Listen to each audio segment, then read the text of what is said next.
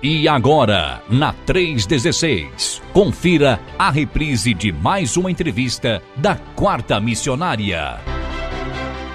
Hoje é quarta-feira e quarta-feira é dia do nosso bate-papo com algum missionário é deste planeta de meu Deus, claro, um dos missionários aí que deve estar em algum lugar deste Brasilzão. A gente sempre vai estar conversando com um deles. Só que hoje nós temos aqui uma participação especialíssima. É, meu amigo. Temos aqui a, uma participação de alguém que a gente já estava com saudade, acho que não só eu, né, mas toda a galera que ouve a Rede 316 aí pela manhã, com certeza já estava com saudade deste homem de Deus, ele que é casado com a Daniele, pai da linda Ana Talita, faz parte da gerência de evangelismo da Junta de Missões Nacionais, é professor de Seminário Teológico Batista do Sul do Brasil. E por enquanto só, né? Porque se eu for destrinchar o currículo do homem aqui, aí eu vou ter que fazer dois programas, um de manhã para fazer o currículo e à tarde para a gente bater o papo. Mais ou menos isso, né? Não, Diogão? Bom dia, Só querido. Mesmo, Paz, tudo Helder. bem? Seja bem-vindo mais dia. uma vez. Bom dia, é um grande prazer estar aqui de volta na 316, conversando com você um pouquinho da minha trajetória missionária, de meu ministério. Um bom dia a todos que estão acompanhando aí a nossa querida missionária Rede 316. Muito bacana. Tudo bem? Você está no Rio? Estou no Rio, estou aqui ah. na Tijuca, aqui na pertinho ti... da sede da Junta de Missões Nacionais. Sim. Fica aqui na capital carioca. Maravilha. Como é que tá o clima no Rio de Janeiro? Rio de Janeiro, com certeza, Muito sempre continua lindo, né? É, o Rio de Janeiro é maravilhoso, só que está muito quente. Teve frio, aqui nós estamos muito suscetíveis às frentes frias. Sim. Então a temperatura pode cair assim muito drasticamente, mas também pode subir. Ontem foi um dia quente, depois ventou muito lá Sim. pelas 5 da tarde. Foi uma noite de muita ventania, mas hoje amanheceu o calor com a corda toda aqui. Eita, aqui em Brasília também não está diferente. Brasília está tá terrível. Aqui nós já temos ainda o agravante da seca, né? Mas tá uhum. com previsão de chuva para a semana que vem aí. mas Deus é isso. Quiser. Então vamos falar um pouco do, com, do missionário Diogo Carvalho, né? Você tem quanto tempo já que está é, é, que, que atua, vamos dizer assim, na área de missões, Diogo? São nove anos e meio. Uh, em abril de 2012, Deus me chamou para deixar minha, minha carreira jurídica lá Sim. em Cabo Frio, aqui no, numa cidade litorânea no interior do Rio de Janeiro, para assumir a posição de gerente operacional de evangelismo na Junta de Missões Nacionais. Então foi desde abril de 2012 que eu estou nessa jornada integralmente. Mas um pouquinho antes, em 2008, Deus já havia colocado no meu coração iniciar um ministério chamado Caravana do Arrependimento, que começou a colocar vídeos de câmera escondida de evangelização pessoal na internet. Olha só. Então acho que o meu chamado mesmo aconteceu ali pela, pelos idos de 2007 para 2008. Que bacana. E você estava falando que você abandonou uma carreira justa. Você já foi procurador, não é isso? Procurador municipal ou foi estadual?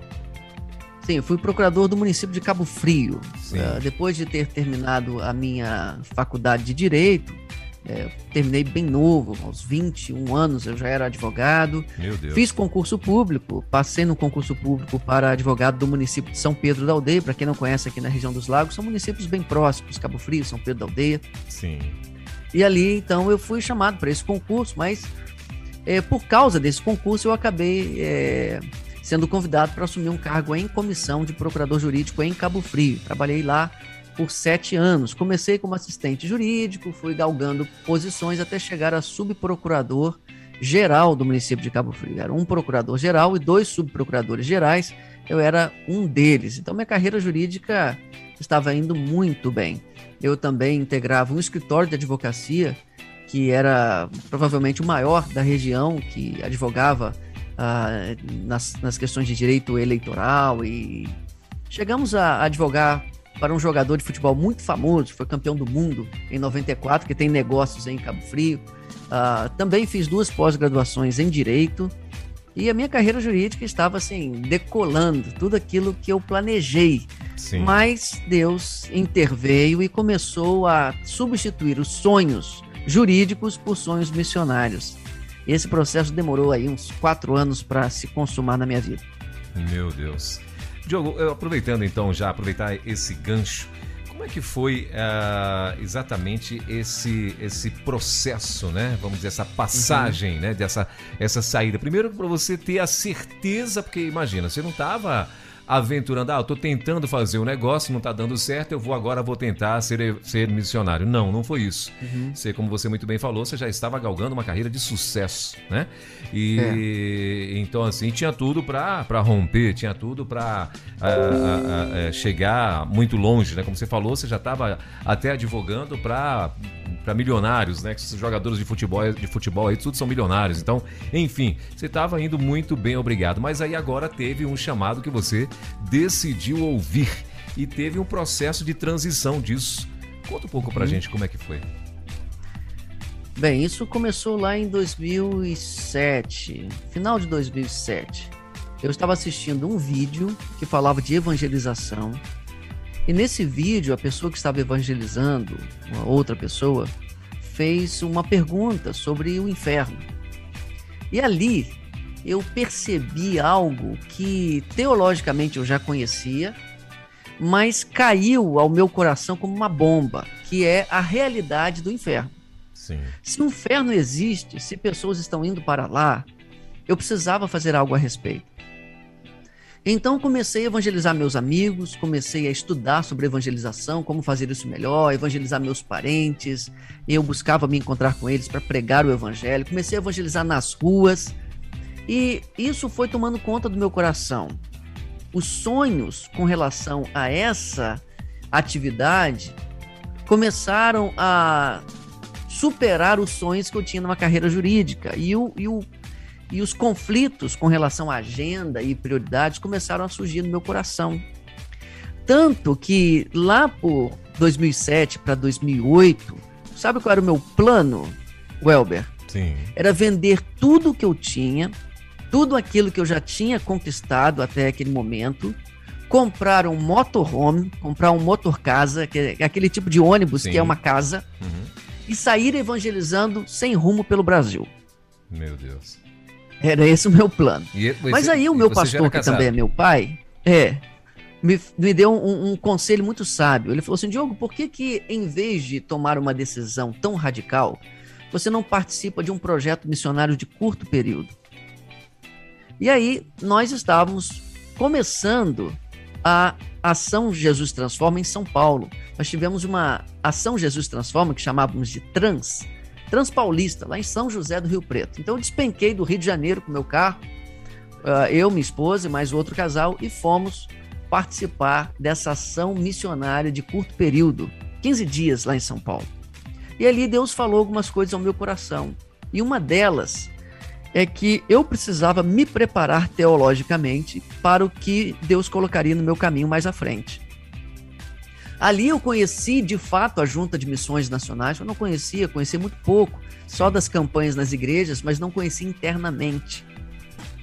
E percebi que a, a, a Junta de Missões Nacionais tem uma força de mobilização extraordinária.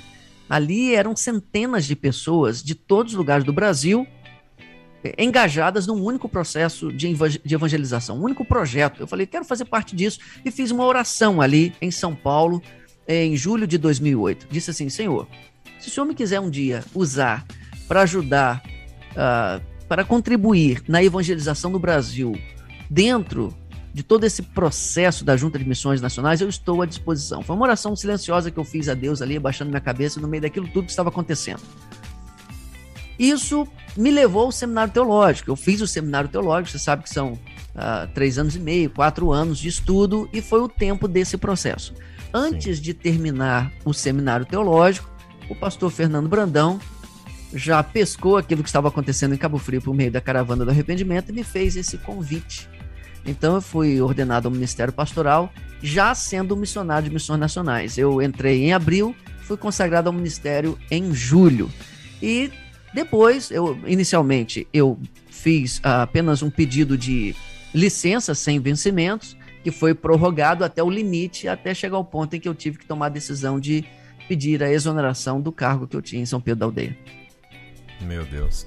E assim, o que é bacana, porque você estava nessas alturas desse, desse campeonato aí, você tinha. Você já estava com o quê? Tinha uns 28 anos por aí. É, exatamente. Quer dizer, mais, um pouquinho. Há 10 anos eu tinha 33 anos. 33, olha só, idade é. da decisão mesmo, né?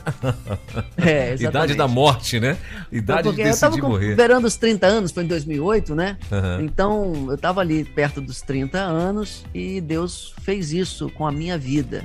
E eu sou muito feliz por aquilo que ele fez, porque chegou um ponto, é, Welber, que eu percebia que toda aquela minha dedicação para defender aquelas pessoas, com todo o respeito que eu tinha a elas, mas eu me perguntava assim, Senhor, quando será que eu vou usar esse tempo, essa energia para o Senhor em vez de para essas pessoas? Eu trabalhava final de semana.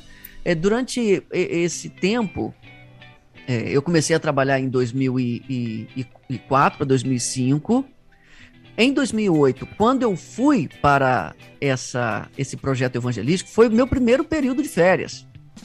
Então eu não tive férias de 2000, final de julho de 2004 até 2008. Eu não tive nenhum, nenhum período de férias. Eu pedi férias para ir no projeto missionário. Então, durante esse período todo que eu trabalhei lá, sete anos e pouco, eu só tive 45 dias de férias. Olha e nesses 45 dias de férias, eu participei de dois projetos missionários de 15 dias. Ou seja, férias, férias mesmo, eu só tive aproximadamente 10 dias. Meu Deus. E, é.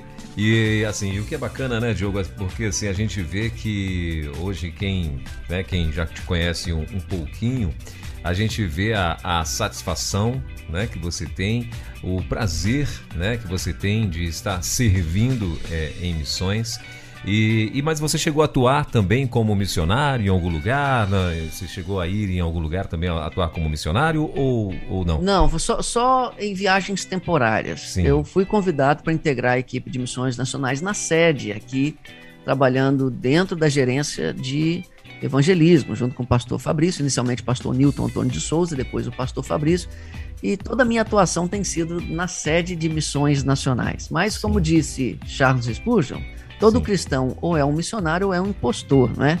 Então eu me considero um missionário porque nós somos missionários onde estamos, né? E Verdade. pela graça de Deus, ele tem usado esse ministério para abençoar pessoas que estão na ponta de linha, lá no campo missionário é, transcultural, no campo missionário, naqueles lugares para onde as pessoas vão para plantar igrejas é, sendo sustentadas, né? Por todo este, esse, essa rede de cooperação batista. É verdade, até porque uma organização, quando ela dá certo, né? É, parabéns ao administrador, ao gerente ou ao gestor, né? E quando dá errado também, queremos a cabeça do administrador, do gerente, do gestor. É, isso mais, aí. É mais ou menos isso, né? Então a responsabilidade é bem maior do que de, do, dos missionários, né? Que estão ali na linha de frente, mas tem aqui os, os cabeças pensantes que, estão que estarão são, dando. São responsabilidades diferentes diferentes. É, né? exatamente, exatamente. Uhum. responsabilidades uhum. diferentes, né? E, e, uhum. e, e, enfim. Mas, Diogo, é, já nesse tempo. É, ah, tá. A pergunta primeiro que eu quero fazer é o seguinte. Então, hoje, você, uh, juridicamente, você abandonou mesmo ou você ainda tem ainda, você ainda atua em algumas... Eu tenho alguns processos, você sabe que a justiça brasileira é muito lenta, Nossa, então né? eu tenho alguns processos que ainda não foram finalizados, que eu Sim. mantenho em parceria com alguns colegas da época do escritório, alguns processos que é, foram abertos na época em que eu ainda atuava a única exceção foi um processo que eu fiz para minha sogra, entendeu? Aí foi, foi, já finalizado também, depois Sim. que eu entrei na Junta de Missões Nacionais, só abri um processo para o meu sogro e outro para minha sogra. Certo. Mas esses não, não contam, né? tá certo. E, e, Diogo, agora falando em sogro e em sogra, né, que fazem parte da é. nossa parentela e tal. E aí agora você, de repente, você decide abandonar é, essa carreira, né? Que todos com certeza, Sim. se você enxergava que era uma carreira de sucesso, imagina os que estão de fora, né? É, uhum. E aí você decide abandonar tudo e ir, né? É, agora se jogar em missões, fazer a vontade de Deus. E essa torcida que tá do lado ali, que tava lá, ei, Diogo, Diogo, e aí de repente, o que é que esse povo falou, Diogo? O que é que você ouviu? Ou se, se ouviu, né? Que às vezes não que acontece é que no campo da minha família, eu, nós já tínhamos a experiência do meu pai. Meu pai, ele, ele passou num concurso público muito jovem, em que ele receberia 20 salários mínimos, e ele renuncia tudo isso pelo ministério para receber é, praticamente 10% disso. Então, toda a família do meu pai e da minha mãe sempre admiraram muito o, o processo de renúncia pelo qual meu pai passou. Então não foi um estranhamento muito grande Sim. ver que eu seguiria pelo mesmo caminho. Se bem que durante toda a minha infância, adolescência, eu recusava qualquer insinuação de que eu teria um chamado também pastoral.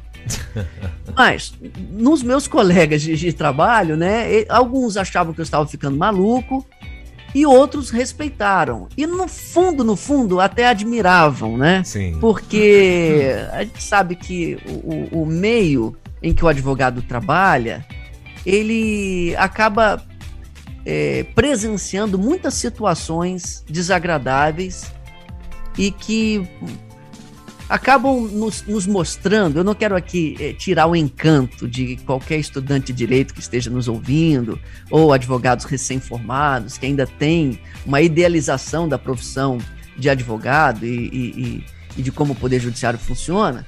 Mas a realidade é que quando a gente vai para a prática, a gente sabe que aquilo que a gente estuda nos livros, a teoria do direito, que é linda, o direito é uma ciência maravilhosa muito antiga e, e, e cheia de, de, belezas. Mas muitas vezes aquilo que está nos livros, na hora da decisão, prevalece o simples interesse. Quando o julgador quer decidir em determinada direção, ele vai encontrar um fundamento para aquilo. Então, o raciocínio inverso, em vez dele buscar o, o, as premissas para chegar a uma conclusão, Muitas vezes ele já tem a conclusão tomada e apenas constrói as premissas para fazer uma decisão coerente com aquilo que ele já queria. E isso traz uma frustração enorme para quem trabalha no direito, entendeu? Imagina. Então, os meus colegas advogados, de certa maneira, até admiraram a opção de vida que eu, que eu tomei. E até hoje eu mantenho uma amizade muito saudável com eles, um saudosismo bacana do tempo que vivemos juntos. E quando eu vou a Cabo Frio, faço questão, né? De nem sempre dá, mas de vê-los e estar com eles ali para atualizá-los do que está acontecendo na minha vida. E geralmente eles, eles. A reação deles é de muita alegria pela felicidade com que eu é, falo do que está acontecendo na minha vida depois que eu deixei a advocacia. Maravilha. E falando em entendimento aí ao seu é, usando, usando quase que um termo meio que pejorativo, entendimento ao seu bel prazer, uhum. a gente vê aí o STF, o que é que tá fazendo aí, né? Alguns Deixa pra lá. Vamos Deixa falar de missões. Lá. Vamos falar de coisa boa. É, é, mas, Diogo, é, eu queria que você falasse pra gente agora, Diogo, assim, claro, você agora tá na gerência e você, com certeza, deve ouvir né? É, de muitos missionários, nesses muitos eventos que temos, né? nesses encontros. Uh, você é um evangelista raiz, né? Você é um evangelista nato. Né? Eu queria que você contasse para nós, então, é a pergunta que eu faço aqui sempre a todos os missionários. Uma experiência que marcou a tua vida, ou experiências, né? Que de repente marcou a tua uhum. vida, ou que você conviveu, ou que você é, é, é, ouviu de alguém, né? Você pôde participar direto ou indiretamente. Queria que você falasse um pouco pra gente. Welber, eu sabia que você ia fazer essa pergunta e fiquei pensando nas experiências que eu já tive na evangelização pessoal. Uhum. Quando eu cheguei na Junta de Missões Nacionais em 2012, o que eu trazia de bagagem era evangelização de rua. Sim. Era evangelizar as pessoas numa proposta bem verbal mesmo, de conversa, de diálogo evangelístico. Obviamente, trabalhando mais outros conceitos e outras dinâmicas da evangelização de modo mais completo, nós chegamos ao conceito de relacionamento discipulador. Ah, Deus me deu a graça de escrever um livro sobre esse assunto, mas a minha trajetória inicial foi a evangelização pessoal, como você diz, raiz. Você ouviria sobre a palavra de Deus durante alguns minutos e abordar pessoas e conversar sobre Jesus nas ruas e onde mais eu pudesse começando da minha família, dos meus amigos, mas também abordando pessoas desconhecidas na rua. Eu fiquei pensando na experiência mais impactante que eu tive, e ela foi em Foz do Iguaçu. Sim. Eu estava num projeto com um grupo de jovens para evangelização nas ruas, de casa em casa. E isso eu acredito que foi ali por volta de 2000 e 2011, aproximadamente. E ali eu bati na porta de uma casa, bati palmas, e uma voz feminina respondeu lá de dentro assim: Olha, nós não queremos ouvir, nós não queremos saber disso, porque aqui todos nós somos. Ela citou a religião, a religião. dela, uma religião oriental. Hum. E eu falei assim: tudo bem. Aí saí. Depois eu falei, eu acho que eu vou voltar naquela casa. Eu fiquei incomodado com essa situação. Sim. No dia seguinte, nós teríamos uma ação social no bairro para corte de cabelo, aferição de pressão, entregas de cestas básicas. Eu falei assim: vou voltar lá naquela casa para pelo menos convidar para essa iniciativa humanitária que viria no dia seguinte. Voltei lá e dessa vez foi uma voz masculina que atendeu. Eu perguntei: olha, eu queria convidar para para essa ação que teremos, tal, tal, tal. E essa voz me disse assim: pode entrar, pode entrar.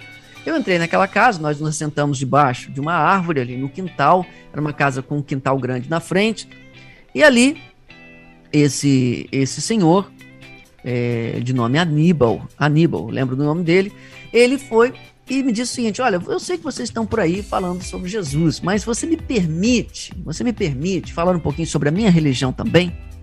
Eu falei assim, claro que sim.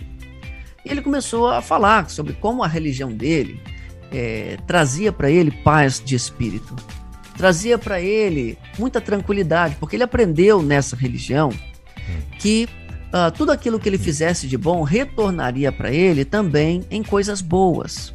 E isso traria, trazia alento para a vida dele. Depois dele falar um pouco, eu fui e comecei a falar do evangelho também, sob permissão dele.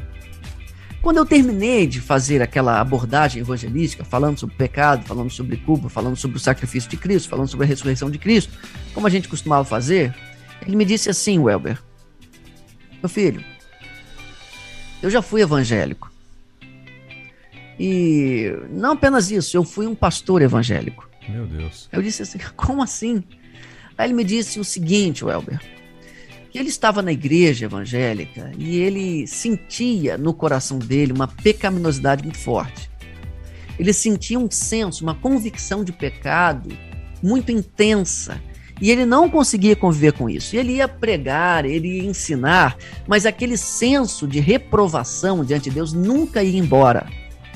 E ele viu os colegas dele, pastores, às vezes até brincando com esse assunto, ele achava totalmente irreverente e não conseguia entender. Ele decidiu sair da igreja até que ele conheceu essa religião oriental e que trouxe certo alívio para ele, para essa noção de pecaminosidade, sob essa perspectiva de fazer coisas boas para ter coisas boas em troca. Ali meu coração se espremeu, ali meu coração ficou totalmente moído de ver como que o evangelho pode estar oculto das pessoas e até mesmo de líderes. Eu fiquei pensando que tipo de igreja esse esse pastor frequentou? Que tipo de evangelho ele ouviu e que tipo de evangelho ele pregou? Esse não é o evangelho da graça que eu conheço. Esse não é o evangelho da, do perdão de pecados e da, da, da fé libertadora e salvadora de Cristo. E ali eu, eu, fui eu fui e fiz uma pergunta para ele. Eu falei assim, mas senhor Aníbal, depois que o senhor entrou para essa religião oriental, essa pecaminosidade do seu coração, esse senso de reprovação desapareceu? Ele abaixou a cabeça e, com voz embargada, ele disse: Não, ele ainda está aqui. Aí eu disse para ele: Eu acho que o senhor nunca ouviu o evangelho de verdade. Deixa-me, permita-me ler um trecho da, da escritura. Eu fui e peguei Isaías 53. Ele verdadeiramente levou sobre si as nossas iniquidades. O castigo que nos traz a paz estava sobre ele, pelas suas pisaduras fomos sarados. Senhor Aníbal, esse texto, o senhor tem ideia de quem esse texto está falando? Ele falou, eu sei, sobre Jesus. E ali eu deixei uma mensagem para ele, de que todo esse senso de reprovação, essa culpa que ele carregava, poderia ir embora, como um fardo pesado que ele estava carregando, se ele simplesmente cresce em Jesus. Se ele simplesmente cresce em Jesus. Isso não é impressionante, Welber? Como é. alguém pode estar dentro de uma igreja evangélica e nunca ter ouvido ou nunca ter compreendido que a salvação é pela graça mediante a fé e que uma vez crendo em Cristo, nós somos justificados diante de Deus e toda a culpa vai embora? Sim. E aí, eu deixei essa mensagem para ele e fui chorando para casa. Já estava perto de nossa ida de volta para o Rio de Janeiro e o que eu fiz foi escrever Isaías 53 à mão numa folha de caderno, deixar uma mensagem e colocar na caixa de correio. Mas a história não terminou aí. Um ano e meio depois, nós voltamos à Foz do Iguaçu e eu fui àquela casa de novo. Eu fui querer saber o que aconteceu com o senhor Aníbal. Sim. Chegando lá, aquela mesma voz feminina me atendeu. Eu disse assim: Olha, eu, eu queria falar com o senhor Aníbal. Ela me disse assim: Ele nos deixou. Meu Deus. Eu falei: Como assim? Ele, ela falou: Ele se sentiu mal, passou mal, ficou um tempo no hospital e faleceu. Eu falei: Olha, eu estive aqui há um tempo atrás, conversando com ele, deixei uma cartinha escrita à mão no caderno para ele. Aí ele falou assim: Então foi você que fez isso? Eu falei assim: Fui. Então entra aqui. Aí eu entrei naquela casa. Aquela casa ainda tinha alguns altares característicos dessa religião oriental. Sim. Mas aquela senhora me disse o seguinte: quando o senhor Aníbal ficou doente, ele pediu para levar essa cartinha para ele. E ele a lia todos os dias no hospital. E ele morreu com uma paz que ele nunca experimentou. E todo mundo que o conhece ficou impressionado como que ele encontrou essa paz finalmente antes de morrer. E aí eu tive a oportunidade de pregar o evangelho para aquela senhora também. Sim. Então, essa história, Welber, ela me emociona por dois motivos. Primeiro, porque eu creio que vou encontrar o seu Aníbal no céu. Amém. Creio que vou reencontrá-lo. Que ele é muito amado no meu coração. E essa história me emociona porque ela, ela prova para mim que a pregação do evangelho ela é urgente e precisa ser de modo muito fiel. E existe muita confusão sobre o que é evangelização. Tem muita gente fazendo propaganda de igreja, tem muita gente propondo Jesus apenas como alguém que vai tornar a vida das pessoas melhor e não fazem ideia do conteúdo, do fundamento, da base teológica que, que sustenta a evangelização, que é o significado do sacrifício de Cristo por nós naquela cruz. Então, quando a gente diz que o evangelho é o poder de Deus para a salvação de todo aquele que crê, isso não é propaganda de fé evangélica. Isso é a mensagem de que Cristo morreu pelos nossos pecados, segundo as Escrituras, foi sepultado e ressuscitou, segundo as Escrituras, o que Paulo recebeu e repartiu para os irmãos ali da igreja de Corinto. Eu creio que. E isso tem sido a tônica do meu ministério em termos de evangelização. Precisamos pregar o evangelho, sim. Mas que evangelho estamos pregando? Maravilha. E, experiência forte, hein, meu irmão? É muito bacana mesmo.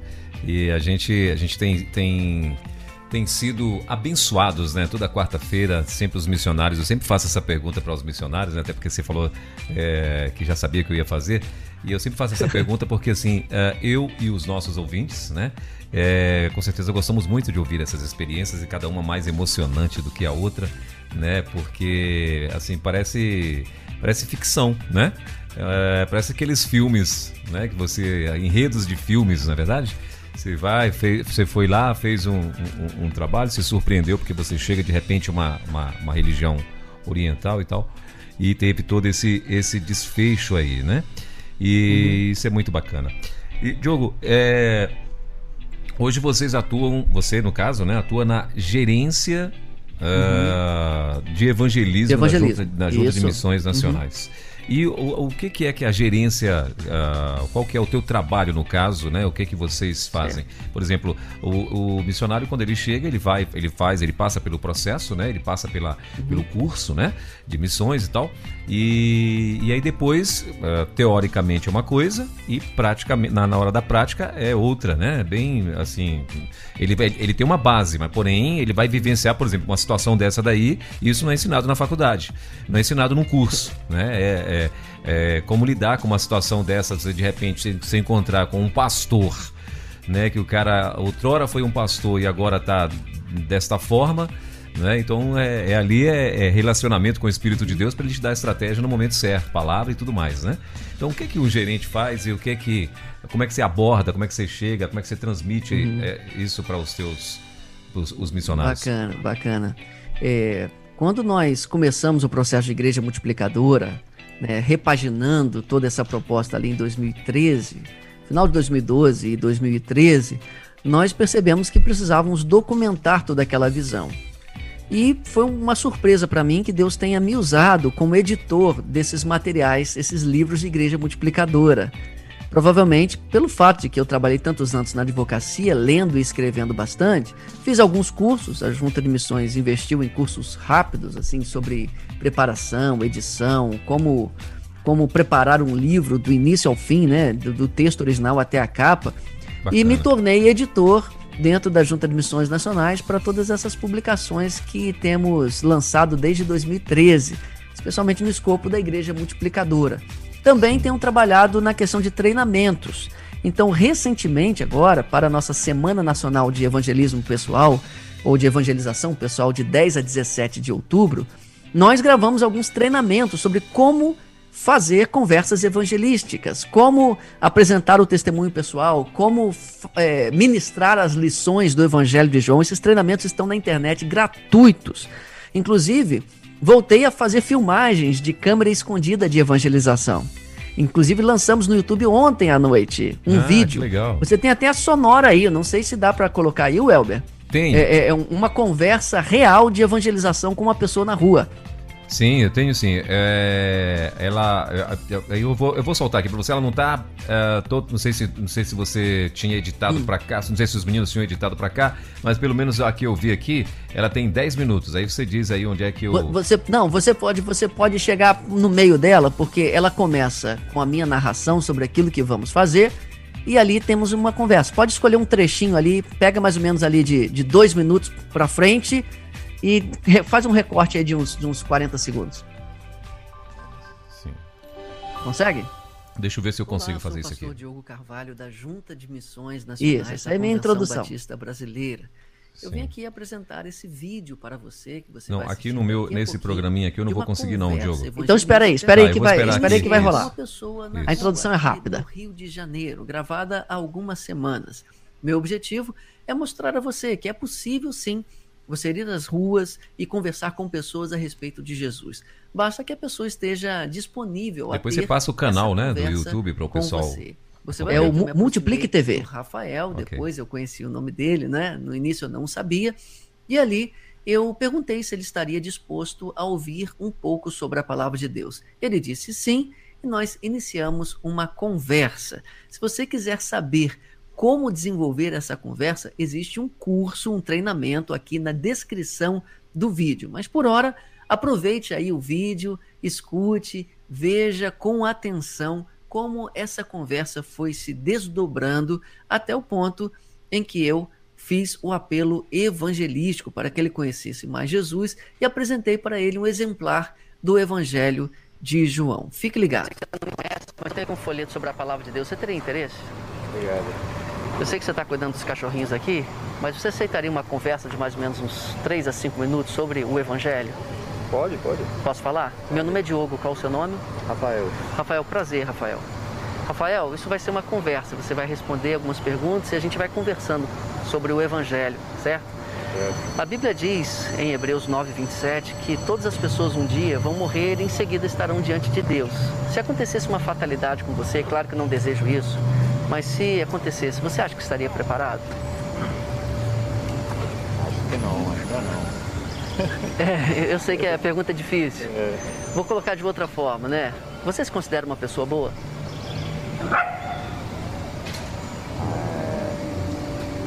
Acho que sim, na medida do, do possível, espero. Sim. Você parece para mim uma pessoa boa. Você está me dando atenção, sendo que você nem me conhece. Mas será que, segundo os padrões de Deus, você seria considerado uma pessoa boa pelos padrões dele? Talvez não, né? Não tanto. Uhum.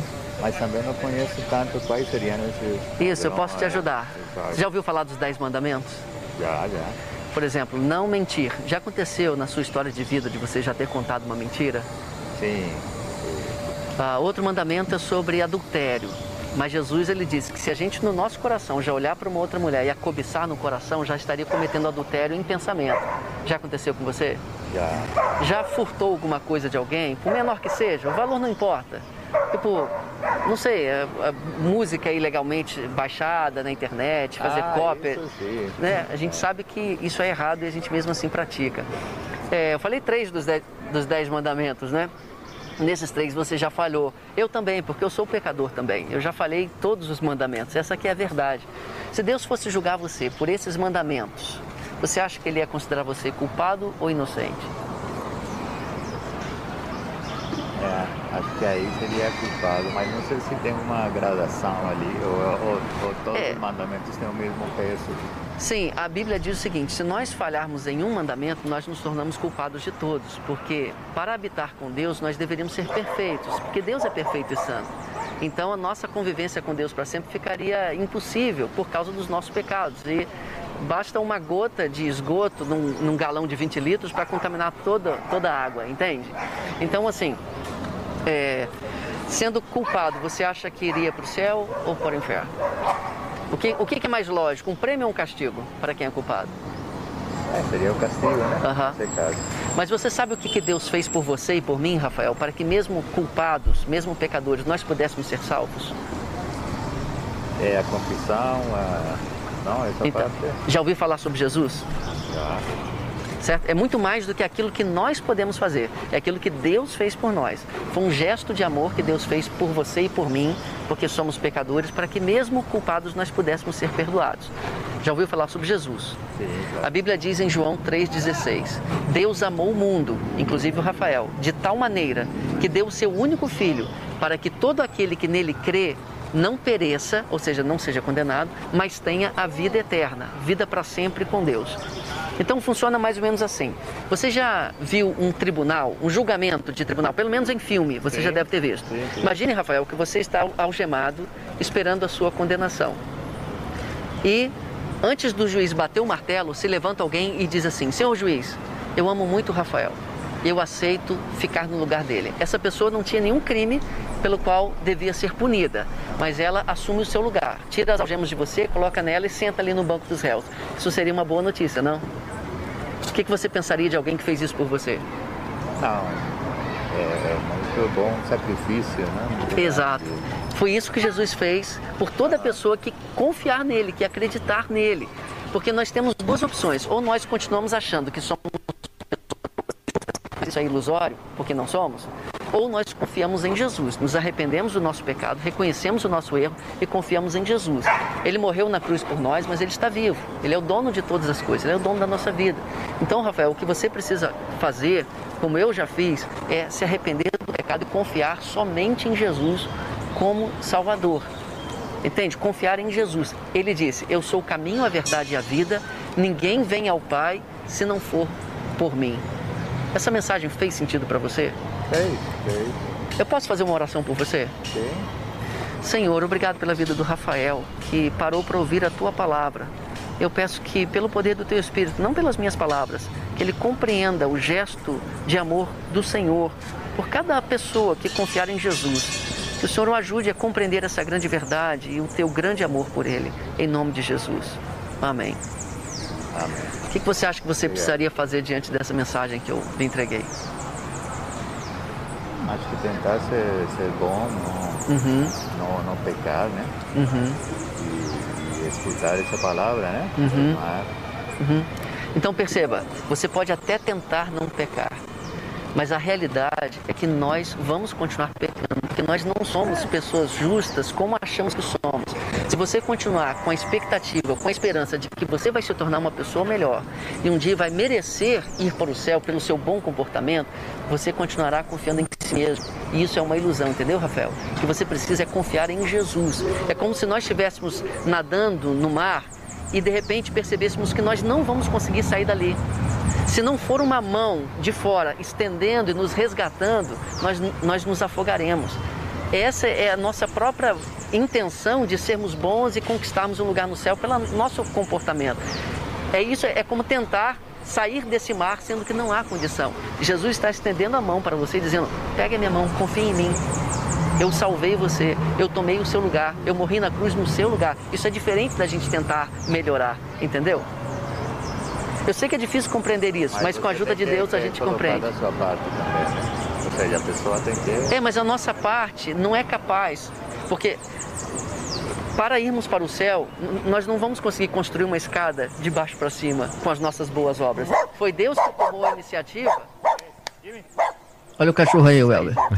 Foi Deus que tomou a iniciativa de descer também. e vir nos resgatar. A nossa parte é a seguinte: Jesus falou o seguinte: vocês querem fazer a obra de Deus? A obra de Deus é essa, que creiam naquele que ele enviou. Ou seja, que creiam em Jesus. A nossa parte é confiar em Jesus. Entendeu? Eu queria deixar um, um livrinho com você, que é o Evangelho de João. Maravilha. É isso aí. Legal. Eu livrinho, o Evangelho de João. Aí você percebeu como que é difícil a pessoa entender o Evangelho? Isso é um milagre, né? É um milagre da graça de Deus, Sim. a pessoa entender o Evangelho. Depois de ter falado para ele tudo aquilo que Cristo fez para salvá-lo, eu quis fazer uma pergunta de check-up, né? O que, que você precisa fazer então para ser salvo a partir daquilo que você ouviu? Ele disse, é, pecar menos, né? então, assim, ainda assim, o, o, o, ser humano, naturalmente, ele, ele vai compreender, ele vai ouvir o evangelho, mas ainda vai buscar o caminho da autojustificação. Sim. Sem o auxílio da graça de Deus para crer em Cristo, nessa maravilhosa é, salvação que ele nos dá. E essa é a, a, a, dificuldade, né, jogo de muita gente uhum. é, entender. E então você estava falando que uma das estratégias, ou melhor, uma das, das coisas que vocês uhum. tentam passar para os, os missionários, né, para todas uhum. as equipes espalhadas aí, é uhum. justamente isso, né? O saber abordar. Uma das, né, das principais é uhum. essa, a abordagem de, do evangelho pessoal. É, e isso cabe não apenas para pessoas desconhecidas na rua, até mesmo as pessoas dentro do nosso círculo de relacionamentos. Sim. Existe um momento em que nós vamos pregar o evangelho de maneira um pouco mais direta. Sim. Existe algum momento em que a gente vai é, dar aquela fisgada no anzol. Sim. Então, a, a, o treinamento de conversas evangelísticas ele pode ser muito útil, não apenas para abordagens de rua ocasionais, como também dentro do, do, do contexto de um relacionamento discipulador que está sendo desenvolvido ali mais a médio e longo prazo. E esse treinamento, onde que os nossos ouvintes aqui, né, a nossa audiência, onde que eles conseguem fazer esse treinamento? Quem quiser fazer, como Isso. faz? Podem buscar na Multiplique TV no YouTube. Eles entram lá na Multiplique TV e lá tem uma playlist. E essa playlist é sobre treinamento, ok? Então tem lá nas listas de reprodução ou as play, playlists, que é a mesma coisa, e tem assim, treinamentos Semana Nacional de Evangelização. E ali os nossos queridos ouvintes vão encontrar um treinamento sobre como fazer isso, que nós acabamos de ver, e como também apresentar o testemunho pessoal e como fazer as lições do Evangelho de João com alguém interessado em conhecer mais sobre Jesus. E qual o custo para isso, Diogo? Tem um custo não? 0800. Então tá aí, né, para quem tem o chamado, para quem gosta de fazer evangelismo, né, e às vezes o cara não tem muito é, preparo, porque você vê aí, a gente vê que a abordagem, uma coisa tranquila, né, e o desenrolar daí do, do da conversa, e a ideia é muito boa, hein? Eu também estou curioso agora também para assistir aí. Já tem quanto? Você falou que tem um, um vídeo disponibilizado, é ou já tem mais? É, nós temos um vídeo mais recente disponibilizado, esses vídeos de câmera escondida. Sim. Se você for ao canal da Caravana do Arrependimento, tem dezenas de vídeos lá gravados desde 2008 isso, no isso YouTube. Vocês... Em 2012, quando entramos na Junta de Missões Nacionais, nós fizemos um, uma coleção desses vídeos e colocamos numa sequência para mostrar como que essa abordagem se desenvolve com início, meio e fim com várias pessoas, vários interlocutores. Esse vídeo se chama Abordagem Direta Megatrans 2012, que também está no YouTube. Você pode encontrá-lo. Pronto, então abordagem direta Megatrans 2012. Você vai encontrar vários recortes assim num vídeo inteiro falando dessa desse método de conversa evangelística. No YouTube da Caravana do Arrependimento tem os vídeos soltos, completos, né, dessas abordagens e muita gente visualiza esses vídeos diariamente.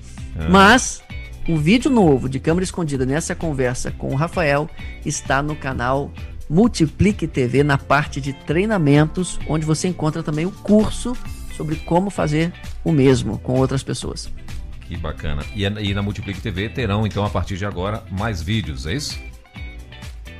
Isso, vamos tentar gravar de novo nas ruas, com outras situações, outras pessoas situações. que pensam diferentes, é, de forma diferente, assim tentando trazer mais dessa experiência inspiradora para que outras pessoas façam o mesmo, para evangelizar e levar outros a evangelizar. Maravilha. É, como é que tá o nosso tempo aí, Welber? Tem, tem. Então, são 11 horas agora, falta um minutinho para as 11, né? Mas você pode. O que, qual é a sua ideia? O que você estava pensando? Eu não, que, eu não quero perder a oportunidade de convidar as pessoas para participarem da Semana Nacional de Evangelização Pessoal, Sim. de 10 a 17 de outubro. Mobilize a sua igreja. Você entrando no, no YouTube de Missões Nacionais, no YouTube de, da Multiplique TV, lá tem todos os treinamentos. Você Sim. também pode acessar o site da Junta de Missões Nacionais na área da campanha Jesus Cristo é a única esperança. Tem também um manual, o um manual da Semana Nacional de Evangelização. Serão várias ações evangelísticas durante o mês de outubro. Uma delas é a distribuição dos evangelhos de João. Nós preparamos uma edição especial do Evangelho de João, que tem o texto bíblico ali do Evangelho de João, quatro lições evangelísticas, vários QR Codes que dão acesso a materiais complementares para você estudar a Bíblia com alguém interessado no Evangelho e também distribuir esses Evangelhos de João nessa Semana Nacional de Evangelização Pessoal. Se não der para fazer nessa semana, faça outro dia, mas faça.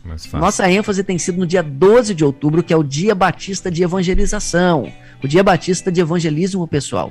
Esses evangelhos de João Welber estão sendo disponibilizados ao custo de um real a unidade. Certo. Ele é um material de 80 páginas. Um real. Em caixas fechadas de 200 unidades. Então você pode acessar livrariamissõesnacionais.org.br livrariamissõesnacionais.org.br e encomendar suas caixas do Evangelho de João para distribuir por meio da sua igreja. Tenho certeza que isso vai levar a palavra de Deus para milhares de pessoas. Nosso sonho é distribuir 2 milhões de Evangelho de João. Já ultrapassamos 300 mil pedidos, Olha mas ainda precisamos avançar.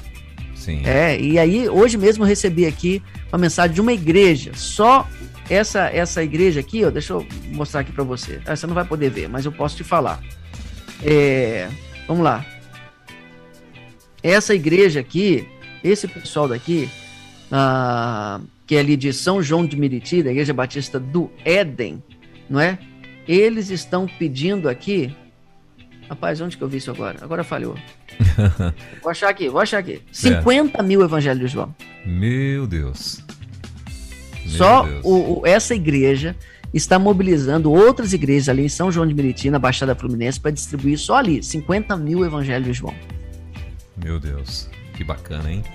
É, Diogo, eu queria que você, para nós é, encerrarmos aqui o nosso bate-papo, eu queria que você falasse para nós, né, e para principalmente para os jovens, né, ou para quem tem esse chamado ardendo no teu coração, no, no seu coração, porque assim, é uma coisa que aconteceu com você, né, você estava, como você contou lá no início, você estava dentro de uma carreira e tal, e veio esse chamado, você ouviu esse chamado, né, você entendeu esse chamado, Claro, tudo bem que você já veio de uma família, né? Uma família, é, como você costumava falar muito aí no, no, no, no lá no nossa pátria Brasil, família de poetas, família de pastores, né? Família onde, ou seja, você veio de um berço. Ah, legal, tranquilo. É, entre aspas, né? Muita gente acha que não, para você foi mais fácil tomar essa decisão. Mas tem muita gente que nos ouve agora e acha que para ser um evangelista ou para ser um missionário tem que também tomar uma decisão radical de deixar tudo e ir não sei para onde, nananã e tal. E eu acho que cada um com, como diz o, aquele, aquele maluquinho lá, cada um no seu quadrado, né? Porém, temos que entender que, de fato, todos somos, como você muito bem falou, né? É, é, usando o exemplo lá do, do Spurgeon. Esqueci o escritor lá que você falou. É... Charles Spurgeon. Isso, Charles Spurgeon, é, como você muito bem falou, quem não é um missionário é um impostor, né? Então, uhum. e muita gente tem essa dificuldade, né? Até onde eu posso ser um missionário? Como que eu posso ser um, um missionário sem ter que abandonar tudo, né? Então, assim, eu queria que você falasse um pouco para essas pessoas que têm essa indecisão nos seus corações, nos ouvem e gostaria de repente de uh, começar a, a, a, esse ministério, vamos dizer assim. Essa é uma excelente pergunta, Welber. A minha experiência de vida não deve se repetir na experiência de outras pessoas. Cada experiência tem a sua singularidade. Sim. Mas um princípio que eu entendi, deveria observar e que foi crucial no encaminhamento que Deus deu ao meu futuro, foi fazer no momento aquilo que Deus pediu. Então, as coisas aconteceram em fases. Deus me mandou sair às ruas para evangelizar. Isso era muito claro, eu não tinha dúvidas daquilo que eu deveria fazer. Ir às ruas, evangelizar. Gravar, colocar na internet para inspirar outros a fazer o mesmo. As coisas foram acontecendo assim. Depois, Deus falou meu coração: você precisa se preparar para o ministério que eu vou colocar à sua frente. Eu não tinha nenhuma ideia do que eu faria quando eu me matriculei no seminário teológico. Não tinha nenhuma ideia, mas eu sabia que eu precisava me preparar. Sim. Antes de eu terminar o seminário teológico, me veio um convite para integrar a Junta de Missões Nacionais. Então, eu fiz uma oração lá atrás que eu aconselho todo mundo a fazer. Eu não pedia setas indicativas no caminho. Eu pedia para Deus colocar um trilho debaixo dos meus pés e me levar para onde Ele quisesse. Porque se Deus me mostrasse setas, mas o volante continuasse na minha mão, Deus ia colocar uma seta para a direita, eu ia virar para a esquerda, porque eu sou tão falho que eu não teria condições de discernir por mim mesmo qual é a vontade de Deus. Então, eu acho muito mais sábio pedir a Deus para ir conduzindo a nossa vida devagar em cada curva. Então, meu conselho para você que hoje pensa assim: ah, eu queria ser um missionário, eu queria dedicar mais tempo a Deus. O que Deus mandou você fazer hoje? Faça. Deus mandou você evangelizar as pessoas? Evangelize. Você não precisa de, de nada mais para isso. O Espírito Santo já lhe foi outorgado. Pregue, seja testemunha no poder do Espírito. Ah, eu, eu acho que eu quero ser um pastor tal. Bem, você precisa se preparar teologicamente? Faça um seminário teológico, deixe Deus encaminhar o seu futuro ao longo do processo. Então, é essa mensagem que eu dou. Pode ser que Deus chame você para ir para algum outro lugar, mas pode ser que Deus queira usar você dentro da profissão que você tem hoje. Faça somente aquilo que Deus mostrou para você fazer hoje. Não coloque sua cabeça lá no futuro, coloque sua, sua cabeça aqui. Como aquela palavra de Jeremias que diz assim: busca coisas grandes, não as busque. Esse foi um princípio que eu ouvi lá atrás. Nunca busquei coisas grandes. Busquei fazer aquilo que era para eu fazer essa semana. É isso. Sim. Maravilha. Diogo, eu quero agradecer a tua presença aqui mais uma vez. É, com certeza aprendemos muito, né? É, esses áudios desses vídeos a gente vai estar com certeza também uh, passando aqui, divulgando, né? Que a gente vai estar divulgando a TV Multiplique aqui na Rede 316. E, claro, a gente vai estar passando aí essa experiência, essas experiências aí que você tem passado é, pra gente. Né? A gente vai estar divulgando aqui durante. Vai, vai estar replicando, né? Vamos dizer assim, reproduzindo aqui na rede uh, esses áudios, né? E para a pessoa que quiser conhecer, então corre lá, vai na TV Multiplique que você vai ver uh, essa abordagem. Vai ser muito bacana para quem gosta de evangelizar. Né, ou para quem até mesmo tem esse chamado e às vezes está ainda tímido, né? Então corre lá que eu tenho certeza que vai te ajudar bastante. Tem os cursos, como o Diogo já falou. E eu quero agradecer a tua presença, querido. Muito obrigado é, por essa oportunidade de estarmos aqui conversando, conhecendo um pouco mais da tua história, né? É, não sei se você já tinha contado em detalhes o teu testemunho lá no Nossa Pátria Brasil, mas hoje nós temos muitos não. ouvintes novos, né, que estão por aqui e uhum. então assim, estão conhecendo né, o pastor Diogo Carvalho, que é gerente de evangelismo da Junta de Missões Nacionais, é professor do Seminário Teológico Batista do Sul do Brasil. É, e hoje está aqui junto com a gente nesse bate-papo da nossa quarta missionária. Gostaria de acrescentar mais alguma coisa?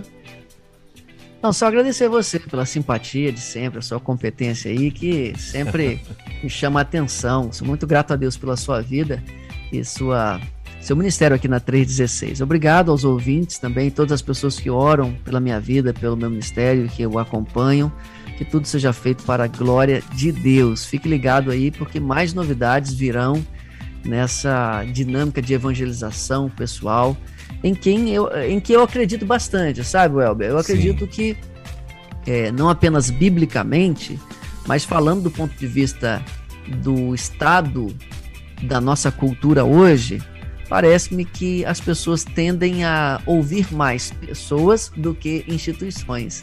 Então a evangelização pessoal se constitui um caminho muito promissor para a evangelização nesse terceiro milênio, pessoa a pessoa, um a um, tanto na dinâmica do, da evangelização quanto do próprio discipulado, né, o que chamamos de evangelização discipuladora, dentro do contexto do relacionamento discipulador. Eu creio muito nisso, que assim como no primeiro século, é esse testemunho pessoa a pessoa, um a um, é o que fará a diferença para um avivamento evangelístico em nossos dias. Maravilha. É, o que é mais gostoso, sabe, Diogo, de ouvir assim dos missionários que passam por aqui, é sempre essa satisfação no resultado, né? Esse prazer que tem. Eu lembro, eu, eu lembrando agora aqui de você contando o testemunho, né? Ah, lá que você passou lá em, em Foz do Iguaçu, é, e a satisfação, né, de você saber que você ouviu a voz de Deus, você voltou naquela casa, conversou com alguém, né? Deus tinha um propósito naquilo de salvar, de resgatar aquele homem que estava meio perdido em seus pensamentos, né? E aí de uhum. repente você, Deus te usou, você foi lá e, e isso te emociona porque é alguém que você não pôde mais vê-lo, mas porém é alguém que você ama né? Ou, ou, ou, ama essa memória, ama essa lembrança. E assim, os missionários que passam por aqui, eles também, da mesma forma, contam as histórias, né? E com muita gratidão. E é exatamente isso que eu acho que é o que move o missionário, o que movimenta, o que estimula, o que traz né, alegria, é de saber que quando ele foi lá, ele levou a mensagem, ele ouviu a voz de Deus e depois ele sabe da notícia, ou então ele tem a oportunidade de encontrar de novo com aquela pessoa e sabe que aquela pessoa está ali nos caminhos do Senhor porque ele, o missionário, ouviu a voz de Deus e foi até aquele homem. E eu sou muito grato a Deus pela tua vida, muito grato a Deus por essa por esse tremendo testemunho aí da tua vida, né? E que Deus possa inspirar pessoas e continue inspirando pessoas aí, uh, que essas pessoas que nos ouvem, batistas ou não, né? A gente sabe que tem muita uhum. gente aqui que está aqui junto com a gente hoje, que ouve a rádio, que são uhum. católicos, são de outras denominações evangélicas, Isso. né? São da Universal, são enfim, e, e ouvem a gente e gosta muito da programação. Eu tenho certeza que foram muito abençoados aí com a tua participação hoje. E mais uma vez, quero te agradecer, né? Que Deus te abençoe e volte mais vezes. Não suma, não pode me deixar. deixe só, meu amigo Diogo. pode deixar, pode deixar. Sempre que tiver oportunidade, estarei aqui de volta essa missionária que tem um cantinho muito especial no meu coração, nossa querida 316. Amém. Você acabou de ouvir mais uma sensacional reprise da Quarta Missionária, aqui na Rede 316.